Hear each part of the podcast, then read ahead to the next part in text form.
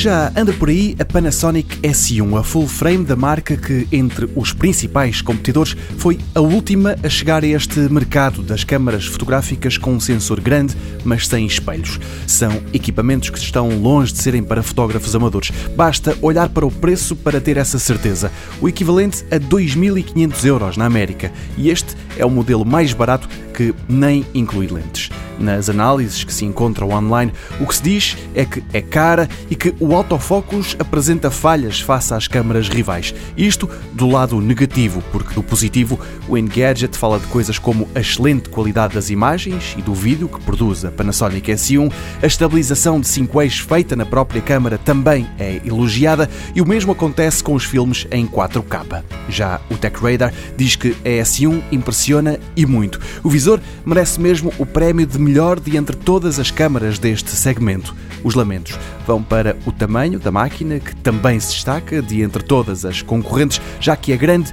e é pesada. A autofocagem fica atrás das rivais e destaca ainda para o facto da Panasonic cobrar dinheiro por uma atualização do software.